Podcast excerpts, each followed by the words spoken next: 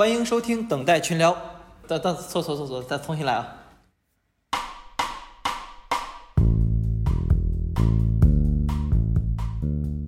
大家好，欢迎收听等待群聊，我是小杜。我是 Sibyl，我是丹哥。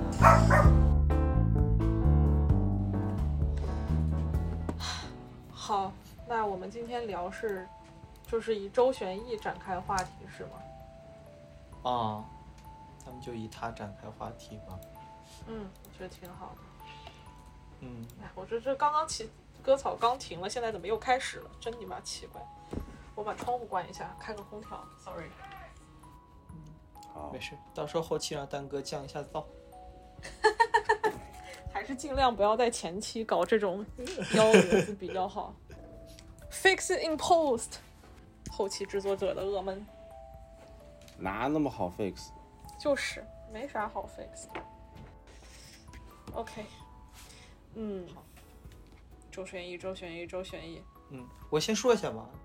嗯首先，我先介绍就是周旋逸，我其实是微博，我很早就关注他了，然后嗯他经常会发一些还算比较有意思的话题吧。当然啊，嗯就是他也会说一些蠢话，就是而且经常透露着一种自鸣得意，就是但总体而言就是不会让我觉得很讨厌。然后他这个是相当于七月十七号，然后芝坛女士就在微博上就说他了嘛。二月份在微博上认识，五月份在广州见面，六六月份和他恋爱嘛，就发生了关系。同时，他还有一个恋爱三年的女朋友，还与另一个嗯 J 姓的女粉丝保持密切肉体关系。但是我那边还没信号，然后我有网了，第一条消息就收到我朋友跟我说的这个消息，就很有意思。他说周星祎翻车了，，OK，嗯，首先我有两个问题，第一个就是后面爆出来的事儿都是被查证存在的吗？呃，现在武汉大学已经就是已经通报了，七月二十二号就是没有证实就是哪件事情它是真实还是哪件事情不真实，但是七月二十二号就是武大就是他们那个他在的那个学校给予周旋义党内严重处分警告、行政记过处分、停止其课程教学工作、停止其招生资格。然后周旋义微博至今为止，不管他的大号和小号都没有对这件事情有过任何的回应。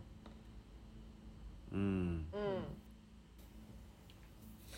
就如果这件事情是真的的话，就可以定性它为，嗯，怎么说呢？就是欺骗性开放式性关系，但是 open relationship 就是开放式关系，是在女方不知道的情况下，还是就是给给女方洗脑了，然后呃说服这就是正常的一种恋爱状态，男女关系的一种状态，是这样吗？嗯，对他反正就是当时也提到了这件事情，就是开始嘛，就是以爱之名发生关系，然后再培养他们这种开放式关系。就是你们是怎么看待 open relationship 这个？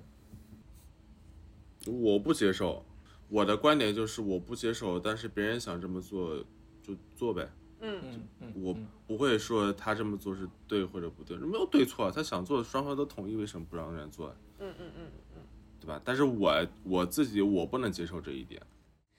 不过奇怪的是，我不知道我说的对不对啊。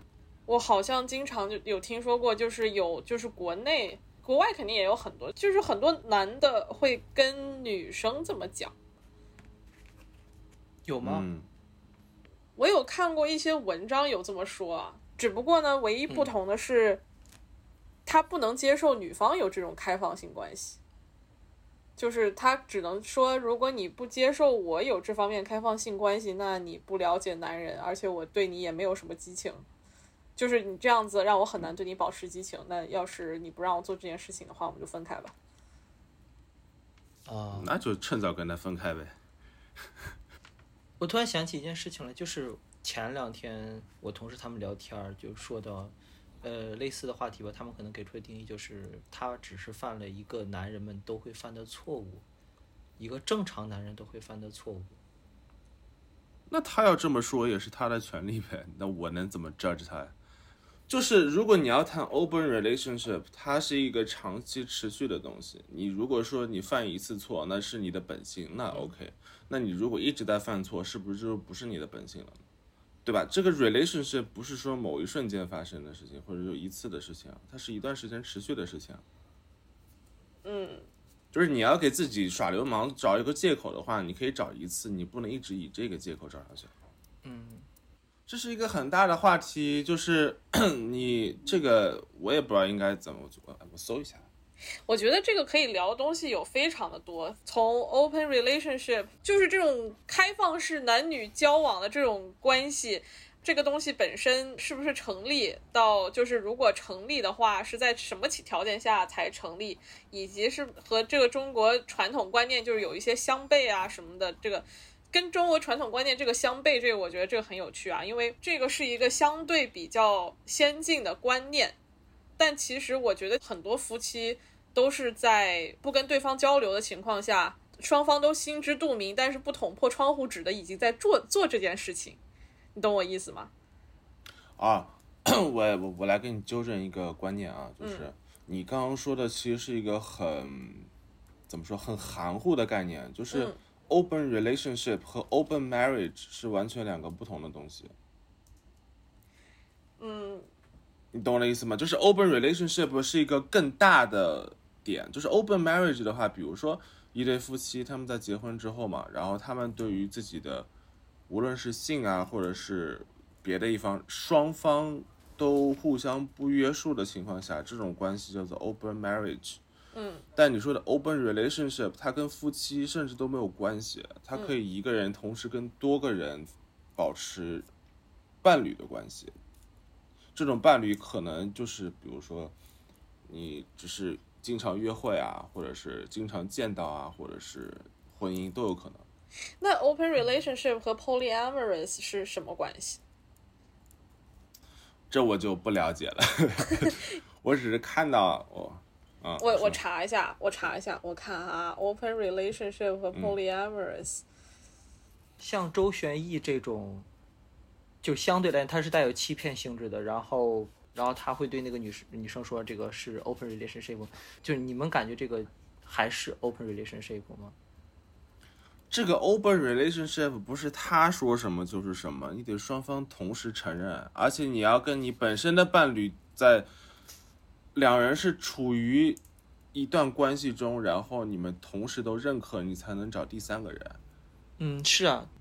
但我不想给这件事情定性，因为我不知道具体发生什么。他也不是通过警方发出来的东西，就是网上所有东西我都不信。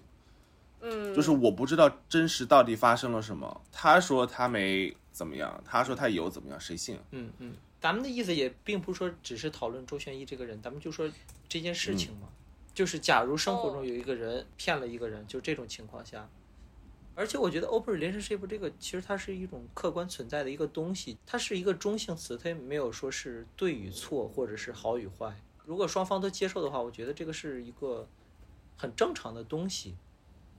对啊，你只要不违法都是可以存在的嘛。啊，对呀，对呀。就比如说，在国内，如果你处于一段婚姻关系中，然后你跟另外一个人长期，但是这种现象在国内是不合法的话，那你就不能这么做，因为你违反了法律，就这么简单。嗯嗯，所以刚才你想说啥？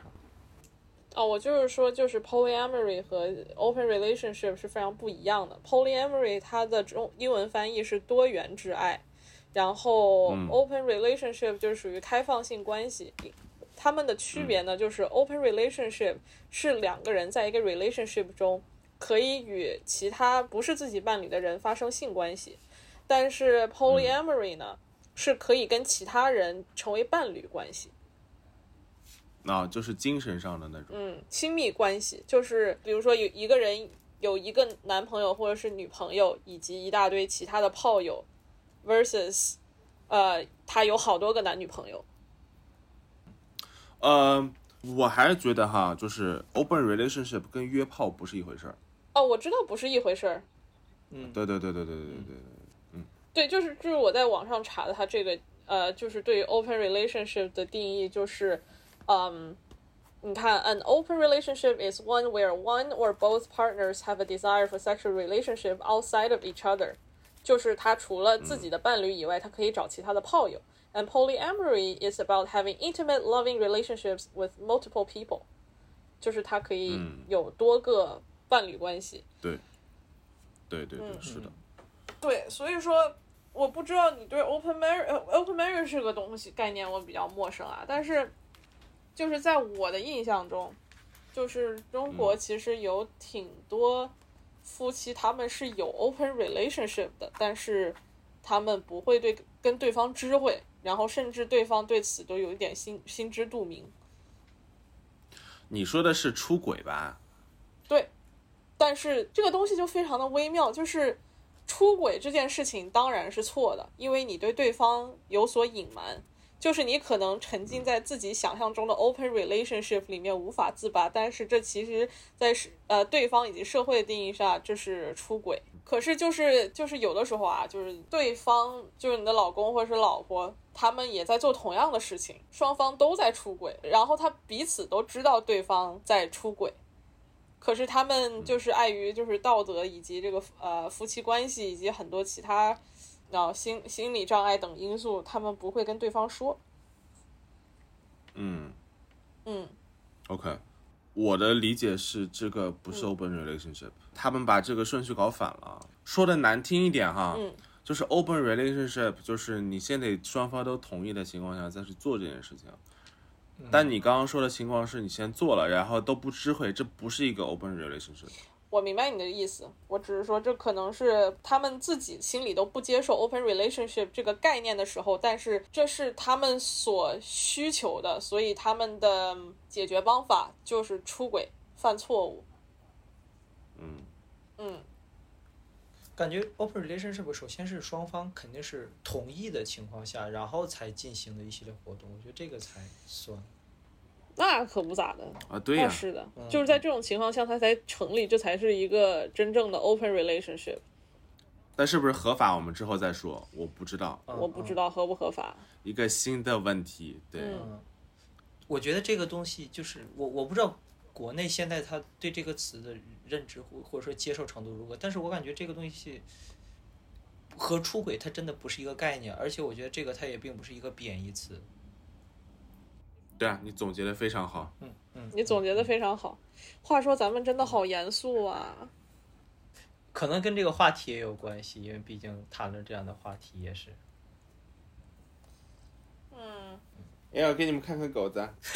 哎呀，哎呀，啊，我没狗啦。看这小狗子。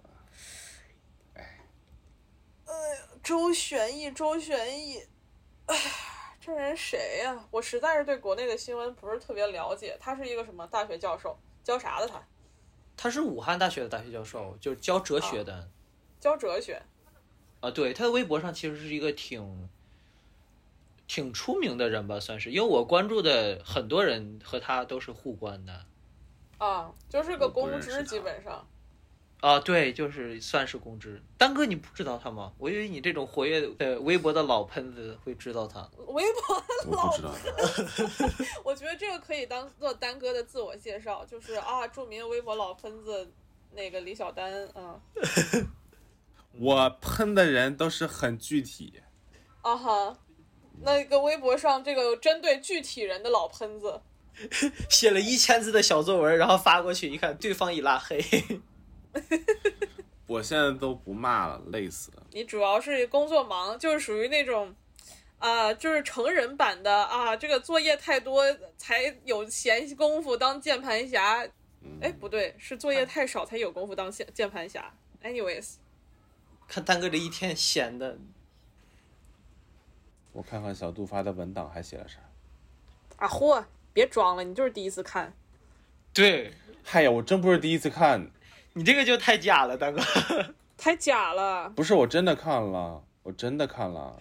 因为我今天点开钉钉的时候，上面显示一人未读。我读了，为什么做？我操，我真的读过这个东西，只不过我就从头到尾扫了一遍而已。人家写半天了，你就扫了一下，你这个也是非常的不 supportive。我大概知道啥事儿了，然后后面有好多问题我还想喷呢。我我我提一个问题吧，其实我一直在想这个问题，就是因为周旋义他本身会发一些女权的文字之类的，但是也发生了这样的事情，就是女权男是否真正意义上的存在？你你们觉得存在吗？他发女权的文字，你觉得他就是女权主义者呀？他这件事情肯定说明他不是，但是我的意思是说，你们觉得就是，就是女权男这个这个是否真的存在，或者说你们是怎么看待女权男这件事情的？我不管它存不存在，但是这是一种贴标签的行为，为什么要这么做呢？就是为什么一个男人他是女权主义者，你要给他贴上女权男的标签呢？他不可以是一就是正常人的观点吗？嗯嗯嗯，嗯，先等一下，reset reset。我想问一下，就是女权男他这个东西的定义是什么？如果要给给他贴标签，你在反驳他之前，你先搞清楚这个标签是什么含义。就是现在我不知道它具体是什么意思。从字面上的意思就是相信女权主义或者是信奉女权主义的男性，这是表面上的一个含义。但是他这个标签被贴出来，就是他读出来“女权男”“女权男”，就总有一种反讽的意味在里面，对不对？就听上去让人有一点不舒服，就有一种，就是如果要讽刺的话，无非就是两个方向，就是说，哎，你一男的你相信女权干什么？另外一个方向是说，你是个男的，你相信女权，你骗人的吧你？两种情绪在里面。就是我在看这三个字的时候，我是这个观感。当然，我就是我也非常同意丹哥说的，就是没有必要就是去给相信某种观点的普通人来贴各式各样的标签，因为这样子就是就是把大家都分开了，就是非常的搞分裂，就不能就是他就相信这个不行吗？但是他就是这样子拎出来了。怎么说呢？就是应该是大家对于就是整天去宣扬女权主义或者说女性主义的男生，就是无论是呃什什么立场的人都有一点看法，所以才出现了这三个字。我不是说就是应该给大家贴标签嘛，就是我就是想知道给这些人贴标签的人贴标签是因为是通过什么样的情绪、什么样的立场来给这样子的男生贴标签呢？因为我知道，就比如说啊，嗯，你等会儿，等等我说完。嗯哎妈的，你这来一句，我你这一句来，我突然就是脑子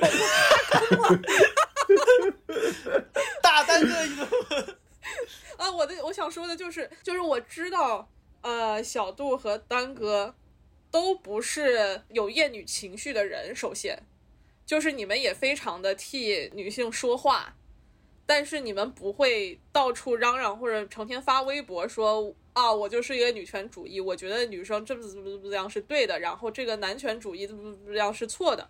所以这就是为什么要给你们贴标签的话，就是“女权男”这三个字不会贴到你们身上。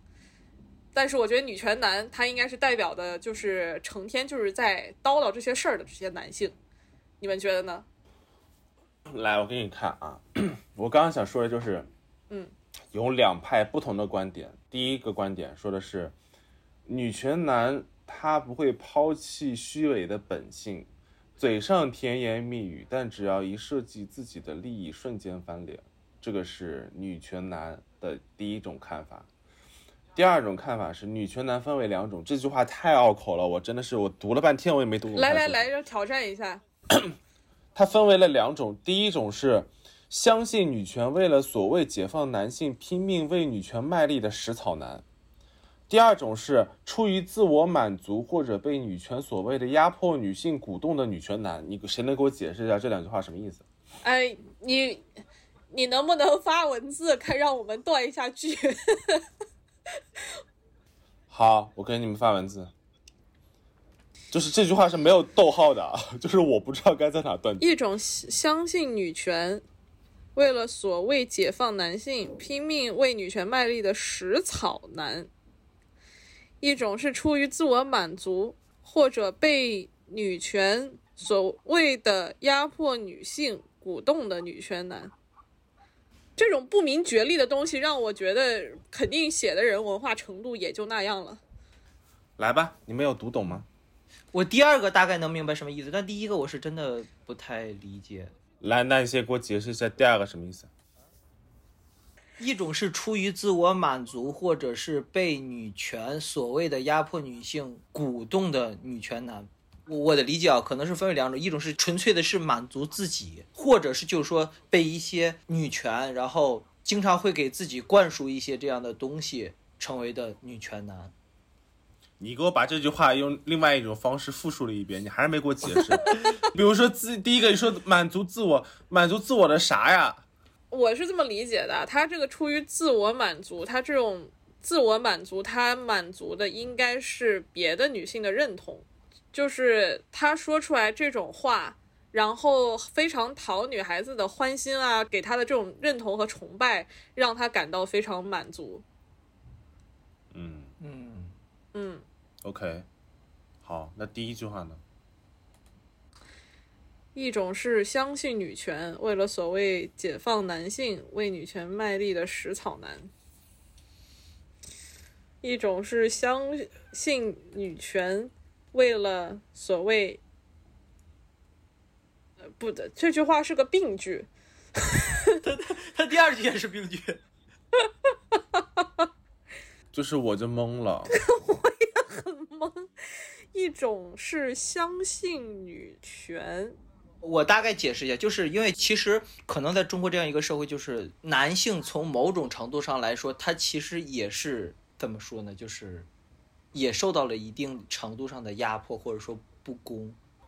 如果女性然后解放了之后，对自己男性的地位啊，也是一种解放我明白你的意思了。哦，啊。就是一大帮子吃到了女权主义的福利的食草男，哦，就是女女权主义解放了他们所，他们在这里面吃到了红利，所以他们相信女权主义。比如说，举个例子，女权主义或者说女性主义，他们信奉的其中一个就是觉得女性应该经济独立。举个例子啊，应该是吧？这是一个一个比较广义的一个，就是大家比较普及的一个女权主义的一个概念，就是经济独立，然后人格独立，然后就是不依靠男的。但是这样子呢，就是他们所谓吃到的红利，就是啊，如果你是一个女权主义者的话，你就不应该依附其他男性，那我就不需要对你在经济上或者是其他方面负责任。所以我相信女权主义，因为这样子我就不用负责任。嗯，还有一种就像什么，呃，我们传统观念里边就是什么男主外女主内，然后男的就应该买房啊，什么就是大概这这种吧。其实，嗯，包括男的就应该多承担一些什么东西啊，种种吧。这个其实某种程度来说，男性其实也是受害者，只不过他他的地位可能是属于这种比较优势的一个地位而已。嗯，嗯，嗯，对，就是，呃，就有一种自作自受呗，就是他们主导的是这这么一个观念，然后他们自己一部分同胞或者说某些方面也是受害的，可是好处大于坏处，就这种感觉。啊，对对对，嗯，嗯，我在知乎上看到的女权男的定义更可怕，啊就怎么说是我看完这个，我不觉得它是一个褒义词或者是一个中性词，那是觉得是贬义词是吧？你说说说说，他所说的女权男是骗炮以女权的名义奴役女人的男人。女权男主要分为四类，一种女权男就是目的是骗炮、奴役女人、祸害女人的这一类。嗯，然后第二类是第一类的升级版，然后第二类呢是以女权为诱惑，逼迫女性卖淫，逼良为娼，美其名曰告诉女女权女这个是自由。第三类呢是媚外归男，他们把自己的妻子、女友献祭给外族，满足自己阴阳怪气的特殊癖好，满足他们跪舔外族的特殊癖好。第四类是文人女权男或者女权键盘侠男，这些就是玩笔杆子的，他们帮着圈养女性奴的邪恶女权男，蛊惑女性，帮着卖淫组织的女呃，帮着组织卖淫的女权男提供伪道学和理性，帮着归男站台欺负女性，哎，就就这四种。啥玩意儿这是？这就有点极端了，就是就看听完就有一种，难道就不能让一个普通男性正常的相信一下女权主义吗？就简直听了以后就都什么破玩意儿？但是，我只能说肯定是有存在这种现象的。呃可是，呃，如果他真的就是以这种这四个方向来定论，这就是女权男的话，这确实是有点太极端了，是不是？对，所以我我的我的感觉就是女权男这个东西其实就没有一个特别明确的定义，它到底是什么？但是呢，感觉看到的这些都不是正面的 positive 的对评价。就是反正就是发明这三个字的人，就是对这一帮人是有情绪的，无论他们是男性还是女性。对，嗯，哎，我忽然就想到，为什么就是很多人就是对女权男就是给人感觉就是这确实不是褒义词也好，甚至都不是一个中性词。我觉得所有的标签哪个是好的词儿？没有一个标签是好的词儿，嗯嗯，对吧？就是你比如说，你像对于我而言，我不是一个女权主义者，但我觉得怎么说，就是我跟他观点上是有共同的部分的，但我不是一个女权主义者。但你说我这个属于女权男吗？在某些问题上，我跟他的态度是一样的，但在某些问题上，我跟他的态度是不一样的。嗯，就就就我觉得是这么想的，就是你贴一个标签没有必要。哦，是，其实我也很讨厌贴标签这个行为。我我甚至从来没有跟人说我是一个女性主义者这一类的话。嗯，我觉得这个就是，如果到处就是一直都在跟别人说我是一个女性主义者，或者是我是一个女权主义者的话，尤其是不是一个女性的人在说这种话，就好像是一个坏人到处在说我是个好人一样，不知道为什么就听着怪怪的，你懂的吗？就是你，如果你是的话，那你遇到什么情况，你是会为他发声，你是会对自己的女朋友、你自己的家人什么的很好，然后也尊重爱护其他的女性，这你不需要敲锣打鼓的到处宣传这件事情，你也可以做到这些。而且我相信，就是很多比较善良的人都是这么做的。那你们觉得男生就是对女生能真正意义上的共情吗？不可能共情啊！怎么可能共情？你经历过你，首先这个得区别啊，就是一个是你身边很熟悉的人，嗯嗯然后另外一个是你完全不认识的人，嗯不就不认识的人，你对于不认识的人，你都不知道他经历过什么，你怎么共情？就算你身边很熟悉的，他告诉你他经历过什么，那你没经历过，你怎么共情？碎波，你觉得呢？你你作为一个女生觉得呢？作为一个女生，我说就是男生是否可以对女生真正的共情？我其实在我不是在你写的这句话后面写了个“卧槽，好问题”。其实我就最近这整个 document 这整一个文档，我看下来就这一句话，我就一直在想这件事情。但是我想的可能上升的有点高，就是一个人是否能对另外一个生物，就或者是说另外一个同类能真正的共情，就是他是否可以对任何事情产生共情。我甚至在想这件事情，就是因为当你在问男生是否可以对女生真正共情，那他反过来就问女生是否可以对男生真正共情。我思考了一下，我不知道我能不能对男生真正的共情。嗯，别说陌生人了，自己身边的人，就是能不能共情都还是成问题呢。是这样子的，我我后来就想了一下，我没有得出任何结论啊，就可能就是往这个从刚才的那个第一个想法上升到人是不是能够跟任何一个东西共情，进行到就是共情这个东西是不是可以学习的，然后我觉得是可以学习的，所以我觉得。如果非要回答这个问题，或者说聊一下这个看法的话，我觉得这个男生是不能对女生真正的共情的，就像女生可能不能对男生真正的共情。可是，这种慈悲心是可以习得的。然后，我觉得所有人都应该学习这种慈悲心。嗯，南无阿弥陀佛。我倒也想过这个问题，因为我我觉得肯定是没有办法完全共情，而且我也是站那种肯定是不能共情的一方。但是有一种就是可能。可能会有一种就是情绪上的共鸣，可能会有一些。我的意思不是事件共鸣，是情绪共鸣。什么叫情绪共鸣啊？什么叫事件共鸣？就是同样的事情你经历过，你可以明白他在想什么、说什么啊。这是我理解的事件共鸣。但是情绪就是，比如说刚刚周璇这件事情发生了之后，你就觉得他是个傻逼，是个混蛋，这个叫情绪共鸣。那你这不是知道吗？你还问？这这是我的问题，是不是这个意思？是不是这个意思？情绪这件事情就很微妙。我我自理解的是情绪共鸣，就像刚哥刚才说，就比如说有一个人，他在没有跟你说他经历过什么事情的情况下，他开始突然在你面前情绪崩崩溃，然后你对他被他的情绪所感染，你仿佛能体会到他的痛苦。就是我猜这是不是情绪共鸣？我觉得这算情绪共鸣啊。那其实他只是在演戏呢。你能不能不要抬这种杠？能不能不抬这种杠？啊，大哥，不是我的意思，就是说你所谓的情绪共鸣是你宣泄的一种方式，是你不满很多事情宣泄的方式，而不是说你真的是怎么说，你感受到了什么？你感受到了 nothing，你只是在宣泄自己的情绪而已。那还能是共鸣吗？不是，所以出的点都是一样。就就像我刚刚举的例子，最后就是你发泄出来的话都是一句“周旋一就是个人渣”，对不对？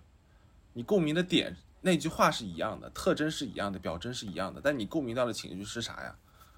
不是，我共鸣到点，我可能是共鸣到志坦女士那那个，我感觉哦，她就是个人渣。当然，你要说具体我共鸣到什么，我肯定也没有共鸣到什么。但是如果我遇到这样一个人的话，我大概能想象到他肯定就是个人渣。对呀，所以说就是当强大家都在锤他的时候，你就跟上去锤了那一下，发泄自己心中的不满。这是我刚刚讲的，我理解的你说的情绪共鸣的意思，对不对？对对对，其实就是这个意思。但是就说不只是，嗯，等等，我想一下啊，就是你你回想一下，你多少次会因为一个正面的能量而去跟他产生共鸣？大多数都是因为负面能量，对不对？啊，对呀，哎，那不就完了吗？就是你如果真的是情情绪能够得到共鸣的话，就像一个弹簧一样的，它在一个机械上总归是有正有负的，大部分时间都在负的时候，这不是一个共振啊，它这它这个这这个是不对的，这你不能说是情绪共鸣，只是在宣泄你的情绪而已。等等，有点懵，你知道吗？就是我很很乱没事感觉。懵就剪了吧。我的观点只是从怎么说呢？当然，这后面可能会聊到。只是我最近看了你的微博，我觉得你是在宣泄很多负面的情绪而已。但是我觉得，从某种上程度上来说，并不是一种共鸣，就是你在情绪上并没有 get 到对方想要宣泄的点是什么，只是大家都在锤，你也在锤而已。这是我的看法。啊，说白了，你是在针对小杜个人。来来来，咱分析分析小杜，你这不是，我不是，我不是在针对个人，我只是说，就是当你说情绪共鸣的时候，是不是应该去想一下，你到底是共鸣还是宣泄？因为这是一个很抽象的概念。比如说，我们针对某一个具体的事情，我们可以去判别，但是情绪就是一个虚的东西嘛，对不对？我很多时候其实就是在宣泄呀。所以我说，这不是一种共鸣，嗯，共鸣是有正有负的，真的就跟一个弹簧一样，它的震动是有正有负的。如果是一方面的往下扯的话，那就不是共鸣。这不愧是搞声音的，我不得不说。不是，其实本身我大概我以为我对这个情绪共鸣，我这我以为我对这个词是理解，但是你说完之后，我发现我好像对这个词不了解。我觉得你是在宣泄啦，就是你跟我说的点，只是你是在宣泄你的情绪而已。不是不是，但我感觉好像咱咱俩现在好像不是说的一件事儿。嗯，我也觉得你俩说的不是一件事儿，但是我又不知道你们每个人在说哪个事儿。那咱们回去吧。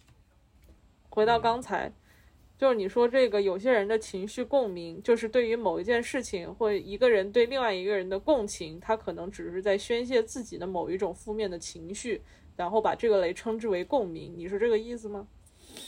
嗯，嗯，是。我 get 你的点，就是比如说我在公众号里面看了一个，比如说锤吴亦凡的一个文章，然后我就想起来曾经呃待我不公的一些渣男，然后我就转发了这一篇文章，然后发表了一下自己的情绪以及观点，以及对于这个受害者这群受害者是有多么的理解什么的，但是事实上我没有办法跟这个受害者产生真正的共情，我想到的是我自己的情绪，这就是你说的情绪共鸣。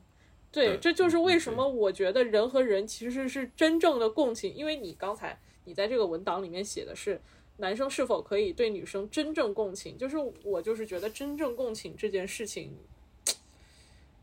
怕也是难，就是除非他们经历了完全一样的事件，而且我觉得你没有办法去验证这件事。是啊，就是呃真的没有办法。你说 女生，我可以跟另外一个女生说啊，我知道你现在痛经是有多么的难受，可是我不是她，我不知道她这个是什么程度，她是一年痛经几回，就是还是整一个经期都是整个人都是要死掉了，还是她只痛经了那么一一个小时？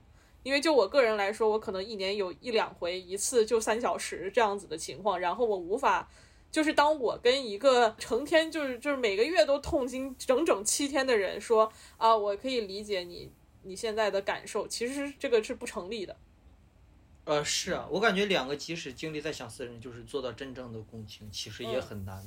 即使是经常在一块儿成长，然后他遇到的一些困难，我觉得也真正的共情很难，真正共情很难。所以我觉得这个男生是不是可以对女生真正的共情？我觉得应该是不能。可是，可但是，但可是，他可以用自己的想象力，还有自己的这个善良。来学习到这种共情能力，嗯嗯嗯，就是一个人自己的真正的感受和自己真正怎么想的抛开一边，我觉得只要一个人在关键时刻可以做出来正确的选择，无论他这个人心里是怎么想的，他在这一刻做出这个决定，这一刻他都可以是一个好人。这是我自己的想法，因为每个人都有自己的阴暗面，你不可能就因为你自己心里这种负面的想法而被。指责，当然这看你对这种阴暗的想法付不付诸于实行动了，这是另外一回事，太复杂了，就暂暂且不讨论。可是烦的就是有些人，他因为如果他对于另外一方、别人、异性、另外一个群体、种族什么的开始产生共情，这样会开始触及到自己的利益，自己的利益会造成损失。如果他对这种共情付诸于行动的话，所以他们才选择不共情。这我觉得才是比较根本的问题。你再来一遍。我我刚我刚才听的也是有点迷糊。最后一句话，最后一句话，我忘了。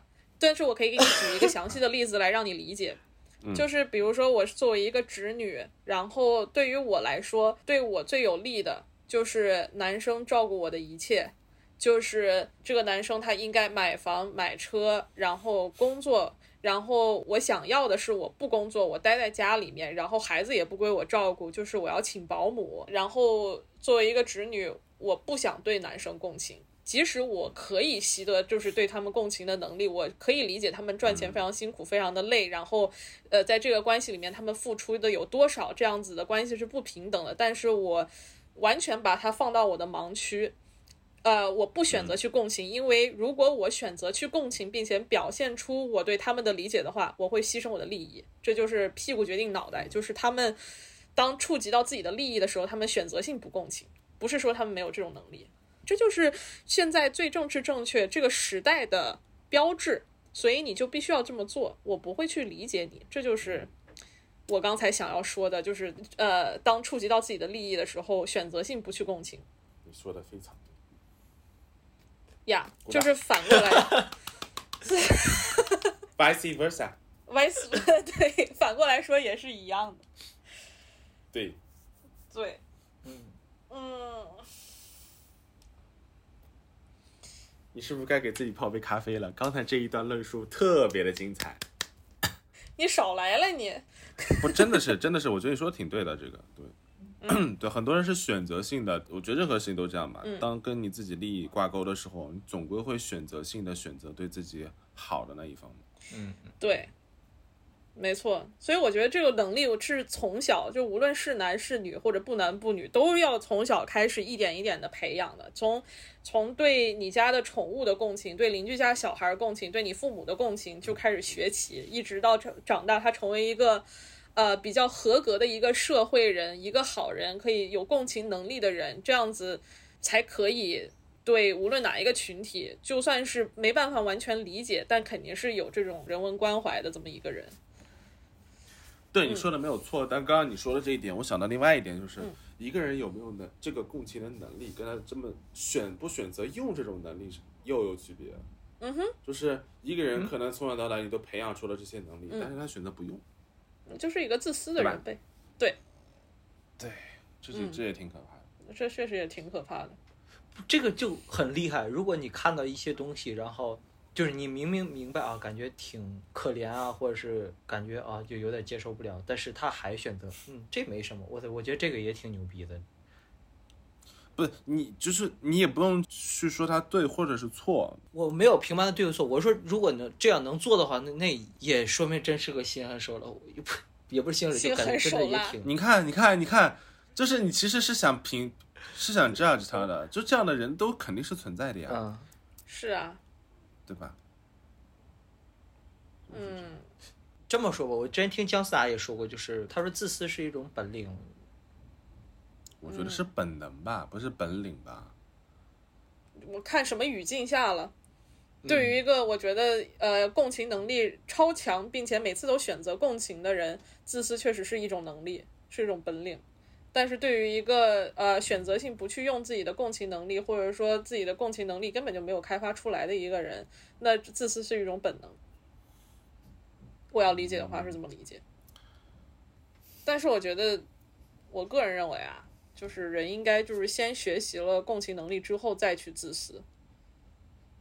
如果说自私是什么东西都偏向自己的一种形容的话，或者说向着自己，如果这是是这个意思的话，那我觉得就是应该先学习了这种共情的能力之后，再去自私。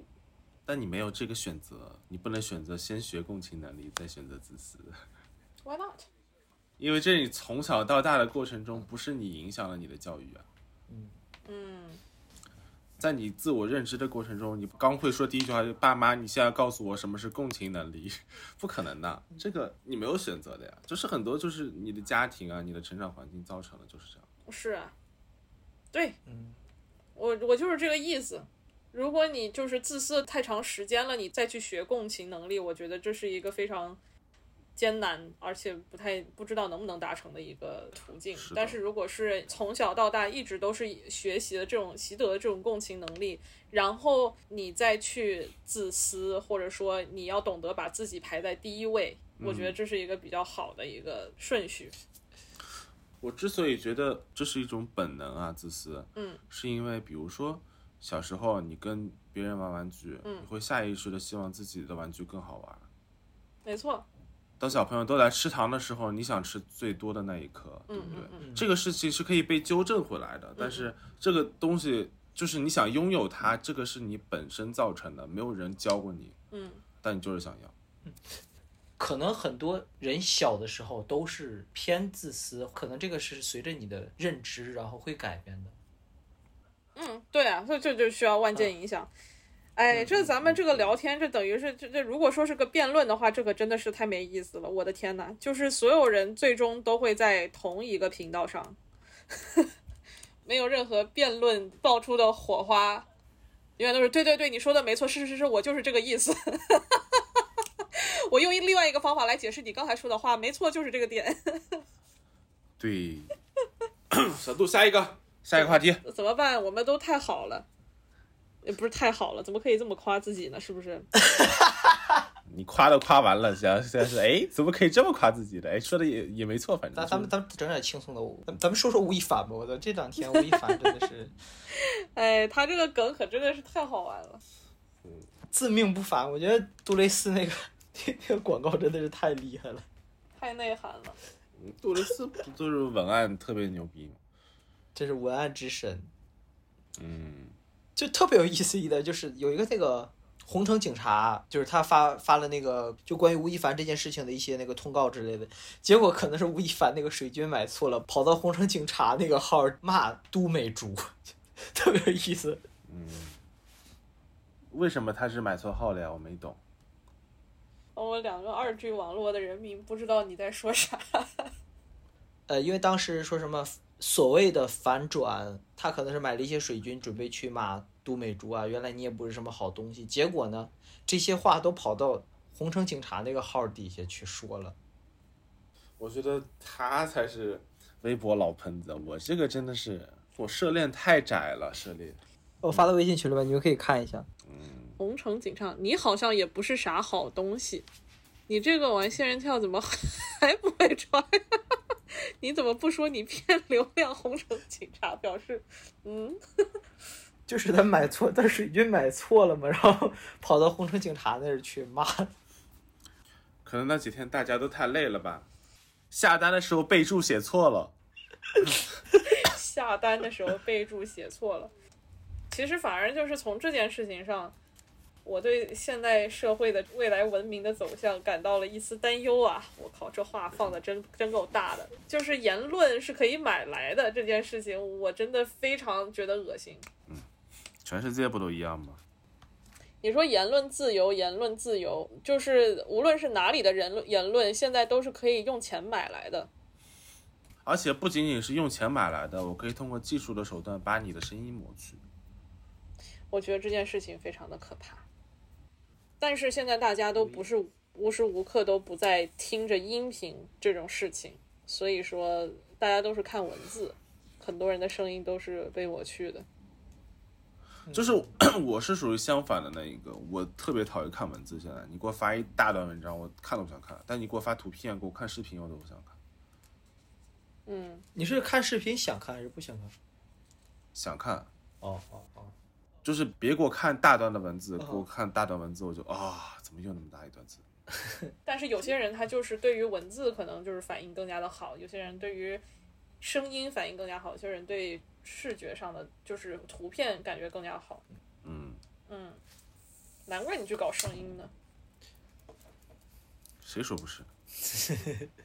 短视频我感觉就这一点比较好，就假如说你工作挺忙的，然后然后你咔，你朋友给你个短视频和给你一大段文章，一大段文章你肯那段时间就看的话可能比较费劲，但是给你一个三十秒的视频，哎，就会很方便。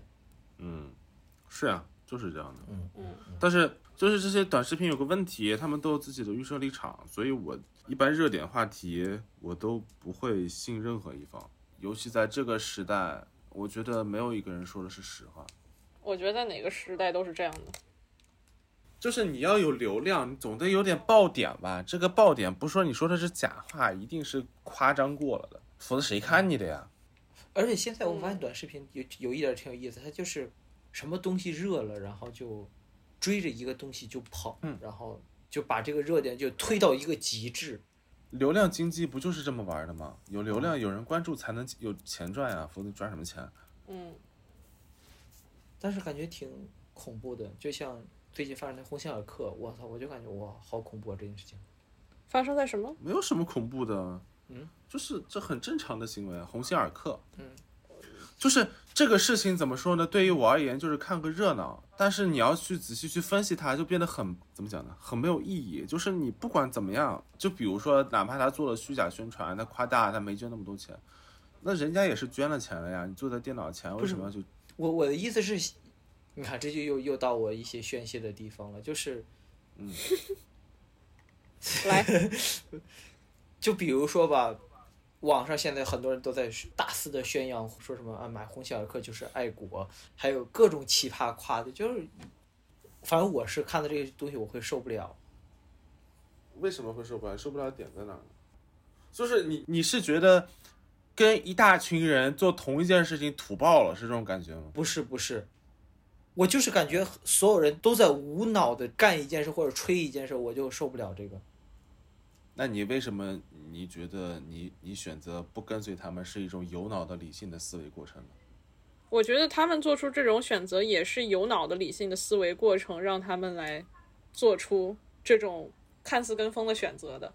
嗯嗯，对，可能“无脑”这个词不是很准确，但是就是说，呃，这个很个人啦。我只是很讨厌这一类的行为，就是所有人都在。我想换一个词，如果不用“无脑”的话，大哥你先说。先你说的没有错，嗯我就问你，就是他直播间同时一下子挤进了多少人？两千万人够不够？哪怕五千万人够不够？那中国人口有多少？你算一下，你觉得他们是大多数人吗？他只是一个大的群体现象而已。大家想怎么说就怎么说呗，你为什么要喷他们去呢？我没有喷他们呢。这你刚刚不是 啊？这行，嗯，那你没有喷他们，就是你为什么就不能接受这种现象的存在呢？我操，你这个给我一个灵魂一击啊！我操，是日常分析小度，咱们这个 不是，就是就就是我不欣赏他们这么做，我也不会去这么做。但是他们要这么做，他们就去做去呗，我不参与他们，但我也不反对他们这么做。他们爱咋做怎么咋做，他想买他的鞋就买他的鞋，我想买耐克我就买耐克，对吧？就是我其实也没有，就是说表现出特别强烈，但是我从心里边我是不认同，并且很厌恶这种做法的。那也可以厌恶嘛，就就没事嘛。我觉得我厌恶也没有什么问题。基本上过去这五分钟的话题可以缩减成“关你屁事”和“关我屁事 对，对，说的没有错。”。嗯，竟然从吴亦凡聊能聊到鸿星尔克，哎，那你说吴亦凡现在如果穿一身鸿星尔克，然后出现在大众视野，人们是该怎么对他？他不会这么做的，为什么呀？行为艺术。他他他这么做了，他就是行为艺术了。那确实挺牛逼的，我感觉比可以媲美现在大碗宽面了。不是他真这么做的话，他就是郑爽第二了。我跟你讲，真的吗？腾 讯我我我闭一下麦，我我可能外卖到了，我家狗要叫了，等我一下。啊，你们先可以先闲聊一下。嗯，其实我现在正在点外卖。哎，好，我回来了。你不吃吗？不吃啊，我不吃啊，录聊完了再吃，不急，不着急。小兔，赶紧聊，赶紧聊，你的日程还没走到一半呢。不是，咱们真的有日程吗？我们现在只只聊到了第一页，第一页聊完，第二页只聊到了买错号了，然后后面各大网站什么什么睡一下几百万这些陈冠希都没聊呢，郑州暴雨你还特别气愤都还没聊呢。没有没有，我我我后来我又想了一下这件事情，就是我当时可能是我第一反应，后来我想了一下，可能没有那么。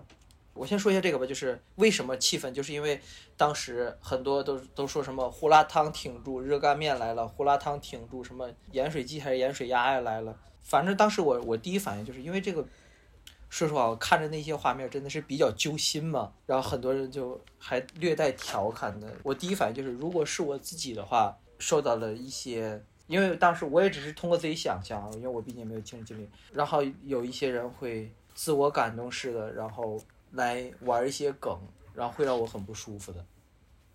你不舒服的点在哪里？你觉得这是一件严肃的事件，不不应该被调侃是吗？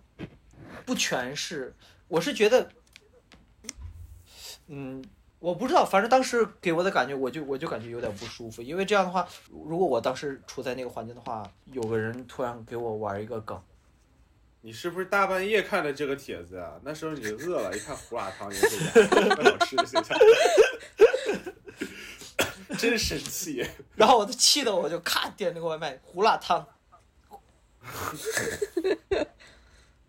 然后您我的妈呀的您的订单被取消了，结果订单被取消，就说这种事情也能给玩梗，这食物是多么严肃的事情，你怎么可以拿它玩梗？对，就食物这么严肃的东西。然后其实后来我就一想，因为当时可能是因为我负面情绪太多了，然后看到一个这样的东西，然后我我在那样的一种情况下，我的负面情绪很高。但是我后来想了一下，嗯，不至于，不至于，不至于，因为当时可能就是因为，对，不至于，不至于。我那天看了你写非常气愤的时候，我想嗯这为什么就气愤了？我就不太明白。嗯我觉得这是挺好的，就是你一个严肃很难受的事情中间有一些小的这种调侃的东西，没啥不好的呀。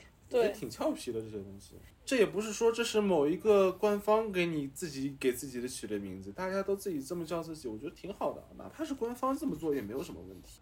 到现在为止，我也不觉得这个好，但是我也不觉得它坏，我也不至于说因为这个就觉得有点生气了。嗯，哎，情绪嘛，就是你是不是因为没有看到驴肉火烧，你着急，所以你生气？当时我真想这个问题来着，我真想驴肉火烧来着。我说那个什么热干面挺住，然后驴肉火烧来了，热干面挺什么住呀？不是胡辣汤吗？胡辣汤挺住，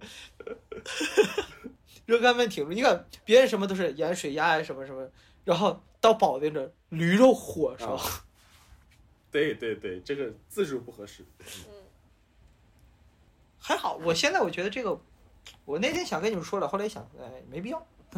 我有时候我我我感觉有点奇怪，你知道，我看这个我确实有点，当时我第一反应我是觉得生气，但是呢，你让我看一些 Anthony Jeselnik 呃 Jersenik，然后还有像路易 C K 啊，看他们的单口，我觉得会很好笑。就我恨你们的关注点，你们的幽默感居然跟我不在一个频道上，你们居然觉得这种东西有趣，大逆不道。我有一种感觉，我有一种感觉，就是一个是你喜欢的东西，一个是你没那么喜欢的东西，所以你的判断是不一样的。不不一样，一个是我喜欢的东西，我对他的预期是好笑，他们的要讲的一些东西其实是带有一定的观点性的，是在针对某一部分人群，所以我觉得这个东西我是接受的。而这个的话，其实就是当时我处于一个情绪点，对啊，所以我的意思就是说，你在这件事情，你对于他的态度是你不太喜欢他发生的时候，然后他发生了，然后这个时候有人再拿出了同样的梗，你的感受就是，我操，这帮人是傻逼吗？怎么可以这样？嗯是不是？嗯我我不知道该怎么去说这件事情。祝好吧，就 C 波，你在那打什么字呢？我在告诉我告诉外卖的骑手，你来了千万别打电话，你一到我就出来，嗯因为这样子我们录音就中断了嘛。我点了烧烤，我点了两个鸡翅、两个香肠和一个烤冷面。哎呀，我想我一会儿吃的啥？我竟然输了！什么输了？我今天中午就点了一个豆腐锅，我说吃的东西输了，这有什么输不输的但我昨天晚上吃的特别爽，啊？我昨天晚上吃了一顿小龙虾，那你还说特别少？爽！昨天晚上，哦哦哦，行吧，那咱们今天唠到这儿呗，我吃饭去了。嗯，还有啥话题想说的？我有想说的话。来说。来来 C 波，嗯，我就是在想，我们这个 podcast 这个形式，又回到了这个这个老大难问题上面来着，就是什么才是我们最舒服的，然后听的也是最有意思的东西。我有我有跟小杜提过，就是 Bill Burr 有一个 podcast，他有一个 podcast 叫 Monday Morning Podcast，他已经做了八百多期了，然后一周做两期，每次大概一个小时左右。那也敢叫 Monday morning？呃，它叫 Monday Morning Podcast，然后它 Thursday 那个叫做 Thursday Before Monday Podcast 什么。类型类型的，然后他在里面就是吐槽这个星期发生的事情，嗯然后就很有意思，就很好笑。我不是说我们得做它这样子的，但是就是我们现在就是因为是就是有那个 bullet point 一样，就是列出来，哦，我们要先聊这个，然后再聊这个，然后再聊这个，有一个流程嘛。嗯，就是我们现在就有一种好像在追着话题聊的那种感觉，然后聊出来的嗯内容都不跟自己相关，都是自己对一个很宏观的一个很大的一个事件，或者是很宏观的一个概念的一些看法。嗯。然后我就在想，我们是不是可以再自由一点？因为我嗯。最开始我最开始想的就是相对来讲这种这种话题，就像这种比较大话题，我开始我想的是偶尔聊一下，正常的情况下咱是聊闲聊。闲聊为主，呃对，然后就是说一些自己的事儿，嗯嗯，我现在在想，会不会这样子会让我们的状态更好一点？我感觉会好一些，或者是像之前 C 波你提那个每个人准备点话题，到时候咱们可以嗯碰一碰，到时候可以咱们聊一聊。我觉得这种其实是比较好的，但是咱没有实施那个，你知道吗？哦、fuck，我这这我的错，我的错，我没有准备什么话题，就顶多就是这一周发生了一些什么事情。我觉得也可以的，嗯就是一方面可以聊这个。我觉得我们可以很快的下一期，我觉得咱们可以尝试一下这种，因为我我我一直想尝试一下咱们就是那种纯闲聊，我觉得那样的话，咱们的状态是最好的一种状态。第二就是出梗或者是各个方面会好一是些。就是吹牛逼，就是吹水。我在想，我甚至在想，能不能明天晚上就干这件事情？我可以，我这周比较自由一些。但是我这边是有问题，我我得请假去。周六也可以，你周六有时间的话，我周六也可以。C 波是星期五晚上，你星期五晚上是不是有 party 呀、哎，恒星来了。嗯，哎，让恒星一块录呗。哎，可以啊，可以啊，可以啊，我觉得可以。